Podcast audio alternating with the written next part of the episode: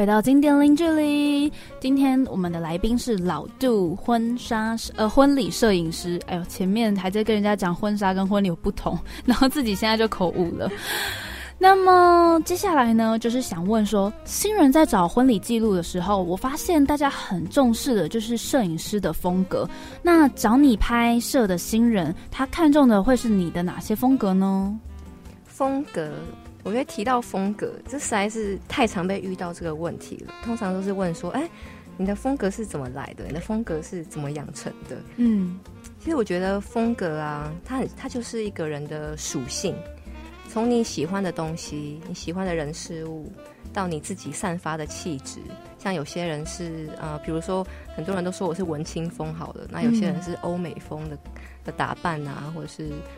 就是一个平凡的打扮，都都可以，反正就是你这个人喜欢的风格，你的喜欢的东西，还有你对生活的观察力，还有对生活的敏锐度，这些都影响着你创作出来的东西。你是一个比较理性的人，还是感性的人？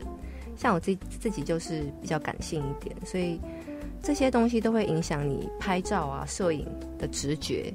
你什么时候按下快门？还有你对美感的要求，你觉得怎么样才是好看的？嗯，那像你这样子，你会自己去看一些跟你风格很不一样的摄影，然后就是多多磨练几种不同的风格吗？你会这样吗？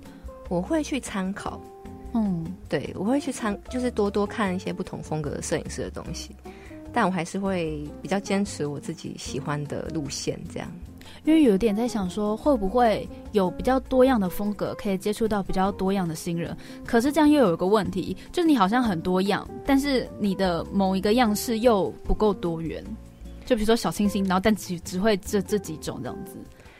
对，像我自己就是比较自然，然后温馨的，还有比较注重流程之外的细节。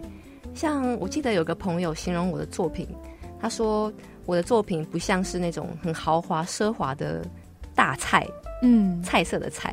他说我是那种家常菜，就是妈妈有妈妈的味道的桌菜。我觉得这这种形容很蛮蛮贴切的，嗯，因为还蛮多风格，就是就可能新娘的婚纱裙摆很大啊，然后构图非常的气势磅礴，嗯，那我就是属于比较重视小细节的。风格这样子，我觉得你的作品比较像，很像刚才那首歌《慢慢喜欢你》，它就是那种，嗯，有一点平凡吗？但是又很耐人寻味，因为这一种这种照片，感觉一看当天的回忆就又上来，不会只是觉得说，哇，我那一天只是很美而已。对，因为我希望我能拍摄的是新人之后看照片是可以回忆到当天的发生的事情，而不是觉得只是记录一个仪式，很制式的。走完流程，然后就是为了婚办婚礼而办婚礼，这样。那在你的顾客评价中啊，我发现很多人都有提到你是一个很重视细节。其实刚才访谈也可以感觉到，在婚礼之前你也会了解一下这对新人有什么相关的故事。那你在拍摄之前，你会让新人填写一个小小的调查表。这些调查表通常是什么内容？然后对于你的拍摄有什么很直接的帮助呢？这个调查表我都会跟新人说一定要填，这实在是太重要了。嗯，有些人没填，然后我会到婚礼前一天再催他们写。那内容呢，大概就是我我一定会问新人、新郎、新娘他们是什么个性，我会约他们当面见面，然后跟他们聊聊天，什么样的个性，还有他们从认识啊，然后到两个人两个人相爱，那到决定结婚这个过程，甚至是。你喜欢对方做出什么样的举动，会觉得很开心，然后甚至是你喜欢对方长相哪一个角度拍起来会让你产生恋爱的感觉，这么细，新娘或是新郎真的知道吗？会。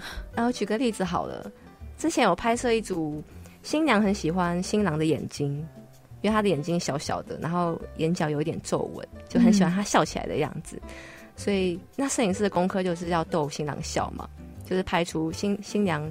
那看了会觉得很开心的样子，我也不会拍新郎的臭脸。嗯，对，就类似这样子的。就我我可能是站在新郎或者新娘的视角去拍出他们的样子。嗯，了解。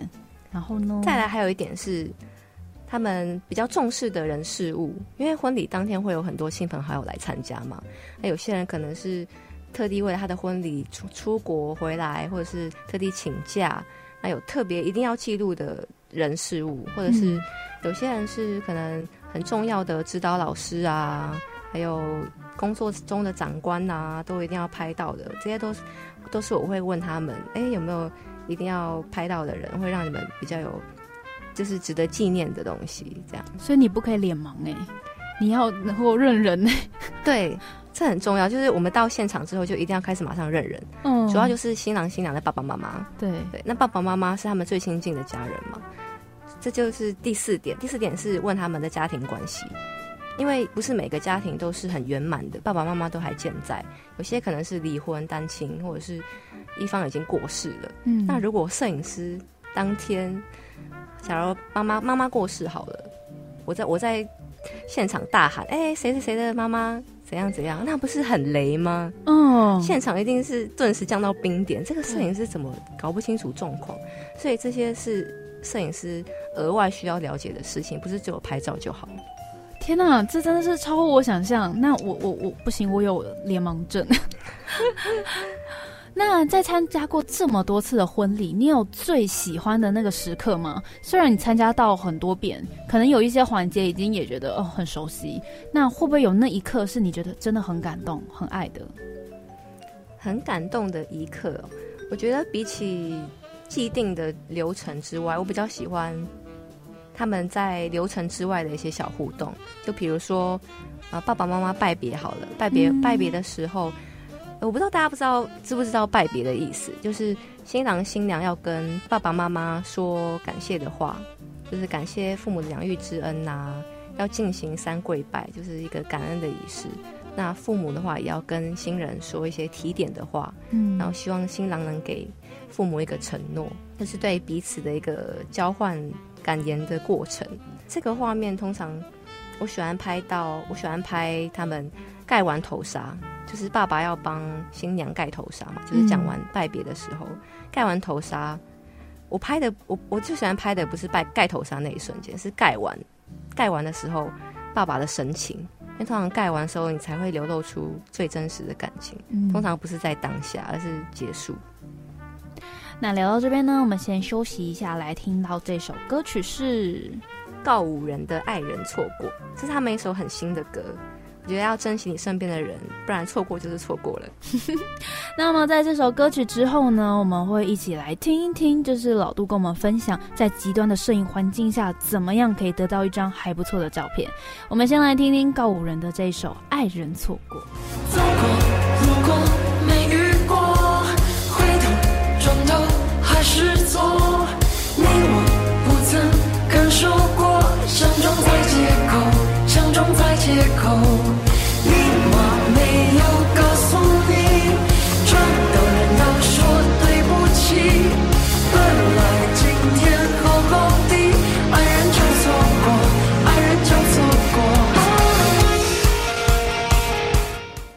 回到世新广播电台，你现在所收听的是经典零距离。坐在我对面的呢是摄影师老杜。那么我们今天在讲的呢比较多，都是在讲婚礼摄影中间的一些感动时刻啊。然后前面还有就是讲到说，呃，工作的启程。那来问问老杜，在拍照的时候，你有没有最重视的事情？婚礼摄影我最重视的可以分两个层面。一个是技术面，那一个是心境面。嗯，那技先讲技术面好了。其实技术面呢，正常的照片是最重要的。其虽然这样说有点奇怪，但正常的照片就是说，其实任何工作都需要基本功嘛。那正常的照片，相信有接触摄影的人都知道，你要设定数值，还有你今天要怎么曝光，你的快门要设定多少。你的快门要设定多少才能抓得住大家很嗨的样子啊？嗯，甚至你的光圈要开多少才能让有些人不能失焦？一定要每个人都清楚，这就是比较技术面的要重视的地方。因为如果客人看到有有人是糊的，哇，那不是很很雷吗？就摄影师怎么会拍成这样子？对，那刚好婚摄婚礼摄影是身处在一个很复杂的环境。大家都知道，台湾的婚宴会馆、宴会厅。的灯光都很五颜六色，就弄得很像呃迪斯很多迪斯科灯啊，像夜店灯，就是紫色的、红色的这样。那其实对摄影师来说都是一个很困扰的因素，后置很难处理。所以我们在前置作业上就变得很重要。前置作业我们就会跟宴会厅确认要要不要改光线的色温啊，嗯，那场地空间的动线怎么安排？所以当天当天能掌控的就要。当天才能掌控的东西，就要去靠经验去累积。我以前拍活动摄影，最怕最怕就是遇到那种红色的光。红色是后置很难调掉的一个颜色。对，红色和紫色，而且宾客拿手机是绝对 out，就是手机是拍不出来的。嗯，那接下来第二个层面是你的心境方面。对，心境方面的话，就是尊重。尊重说起来有点奇怪，但是。尊重，我觉得尊重的意义是在于，我想要让一切都是很自然的发生的。嗯，我不太会去干涉仪式的过程，因为摄影师有时候必须站出来引导说：“哎，大家要站哪里比较好看？”或者是“哎，等一下动作要慢一点。”就是新人戴戒指的时候常常会戴太快，那摄影师有时候就会站出来说：“哎，等一下，等一下，再慢一点点。”或是有些人甚至会喊暂停。那我觉得这些都是对仪式的不尊重，而且会扰乱大家的气氛。我觉得摄影师毕竟是外人，就是新人请你来是来工作的，你不是来指指点点，就是指挥这个指挥那个的。嗯，所以我觉得尊重仪式、尊重新人的个性，还有他们本来的样子很重要。因为你不可能叫一个呃比较害羞的内敛的个性去摆很夸张、很浮夸的姿势，这只会造成现场的尴尬。而且还有照片的不自然，对，就会变成很不自然、很自很自私了。那你刚才提到，就是光线复杂的场合，其实对摄影师是很不友善的。那你遇过最难拍的场地是什么呢？后来又怎么解决？最难拍的场地是我近期拍的一个，大家大家应该听过金色山脉。对，金色山脉是一个喝酒的地方，它的啤酒非常的好喝。好，那为了这一场呢？它是一个，我是在内湖店，就是美丽华的那一家。其实它每一个风格都差不多。嗯，美丽华的那一家就是它是一个像是一个欧式的歌剧院型，它是一个圆，整体是圆弧状的，然后灯光非常的昏暗，是暗到像电影院那样，只有荧幕的那种微光，它是一盏一盏小小的灯，台灯的微光，而且挑高有大概三层楼。那挑高其实对摄影师是一个非常大的困扰。我不知道大家知不知道闪光灯的作用。闪光灯如果你放在相机的机身上，它是可以用来反射光线的天花板，然后返回来。对，所以你不用去架另外架设闪光灯，你就可以有很均匀的自然的补光。嗯，呃，不会像闪光灯直打。直打脸上都会油油油的嘛？对，就像大家玩玩傻瓜相机，不是都会有一个小小的闪光灯，然后拍起来都很丑。对，而且只有脸是亮，其他是黑黑的。对，就像拍立得那样拍的感觉，但是又不太一样。嗯，所以，所以我们架设闪光灯有天花板去反射，有这样子的媒介是很重要的。那如果遇到挑高的场地，就是哇，那你要怎么办？你一定要去另外架设闪光灯嘛。所以器材就是一个需要去准备的东西。还有你本身的技术，因为那一场我去买了很多闪光灯，还有脚架，就是就是进行了器材大更新。嗯，对，因为我觉得我原本的器材不足以应付那个场地，所以为了那个去买设备呀，然后去场刊跟工作人员调整灯光，因为不是每个场地都需要去场刊啦，因为有必要才去场刊。那那个场地还有一个困难点是它的敬酒敬，因为我们中间都会有敬酒嘛，就是对宾客。会跟新人说：“哎，就是跟大家敬个酒啊，这样子就烛桌敬酒。它的桌子是半圆，一一整个圆形的，嗯，可是它有一面是半圆形，然后你只拍得到半面的人，它有分三层楼，所以就只能拍到客人，没有拍没有办法绕绕到圆桌的另外一边去拍新人，嗯，所以就会造成画面的局限性。哎，我听起来这个金色山脉很挑战哎。”像你在呃新人换衣服的中间，应该说一进二进三进的中间，其实你们都会抓时间帮他拍一点简单的轻婚纱，应该这样说吗？然后因为金色山脉，你刚才说它在美丽华那边，它后面有一个摩天轮，看起来超浪漫。哦，摩天轮是我对那个摩天轮其实是很好的很好的利用利用的场地，嗯，因为它它的那个宴会厅外面就是摩天轮嘛，所以其实你不一定要在金色山脉里面拍，你可以拉出去拍外面的摩天轮，那也是有不同的感觉，就是一个自然光的感觉。那里面的拍的话，就是比较欧式的黑暗系的感觉。那张照片看完，马上决定就是婚礼要办在那边，对，应该还不错。那么在拍摄期间。或是筹备的期间，有没有遇过什么很有趣，又或者是令你印象深刻的是哪一次呢？比较算是趣事吧，我可以跟大家分享一个，虽然对新人来说可能是有一点、有点、有点、有点很糗，然后有点傻眼的事情。婚礼有一个习俗是要踩瓦片嘛，嗯，这比较算是南部有的习俗，因为踩瓦片的意思是瓦跟邪恶的邪邪字。音很相同，嗯，所以习俗上就会就有这个寓意，说是踩瓦片要去邪，就新娘要进新郎家前要先踩瓦片，就去除身上的邪这样子。那有另外一个说法是，因为大家知道生呃弄脏之喜和弄瓦之喜，对，弄脏是生男生，弄瓦是生女生。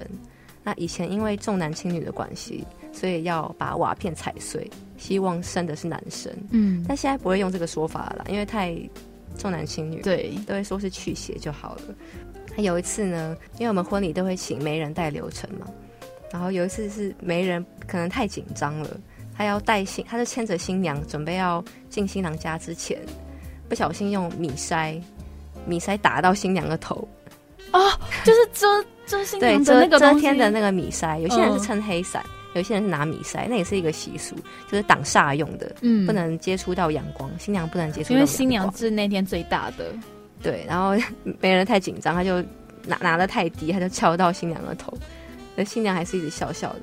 然后笑敲完了头之后呢，没人又不小心走走走走走，然后把瓦片给踩碎了，他把新娘要踩的瓦片给踩碎了。那新娘后来呢？新娘我觉得当下当当下大家都很傻眼。可是婚礼它就是一个大家要和和气气的场合嘛，就是当下大家也不会太生气，就顶多就是傻眼就过去了。但我觉得这是一个意外的小插曲，因为如果以习俗习俗上来讲，没人把瓦片踩碎，还蛮严重的。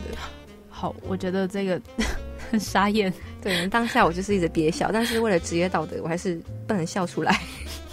当了呃婚礼摄影师这些日子，你有发现台湾接下来的婚礼摄影的趋势会是什么呢？婚礼的摄影趋势，现在很多人都喜欢户外婚礼。户外婚礼它其实是从美呃比较西方的那边进来的一种流行趋势，像大家都会开始喜欢比较自然简单的元素啊。就很弄得很有质感，然后白白绿绿的色调啊，桌数通常都不多，就是邀请比较熟、比较熟悉的亲朋好友来，和宾客的互动性可以比较高，就是比较自然的感觉，不会有既定的流程，一定要跑完，或是然后还要换三套礼服啊，把新娘搞得很累。嗯，那我觉得台其实台湾的婚礼摄影虽然美式兴起了，但崇尚传统的家庭还是很多，因为毕竟结婚还是要经过父母的呃同意嘛。对，像这是台湾的父母都比较传统一点，还是会希望可以尊重父母的意见。啊除非你户外的条件很好，因为还要顾虑到有没有下雨啊等等的蚊子蚊子叮啊很多。对，如果没有雨备的话，那其实如果让宾客感受到不好的话，那我觉得长辈也会觉得不行不行。对，还是要室内比较安全一点。不能掌控的因素会有很多，那其实我觉得不管是什么样的婚礼形态，摄影的本质是一样的，你就是要把婚礼给拍好嘛。我觉得当你很专业的时候，你就不会去顾虑说现在是什么趋势，你要拍哪一种婚礼形态，你就是什么什什么东西都要拍好，你要 hold 住这个趋势，而不是用趋势来掌控你。以婚礼摄影的角度，你可以给一些就是即将要举办婚礼的新人一点建议吗？建议的话，我觉得。有些新人还蛮依赖厂商的，那依赖厂商什么意思？就是他们对于婚礼的流程是很不熟悉的，他们有些人可能没有先做功课，或者是很容易紧张，不知道当下要干嘛，就会很容易看摄影师的镜头，看摄影师的镜头之外，还会问摄影师说：“哎，摄影师，我接下来要干嘛？”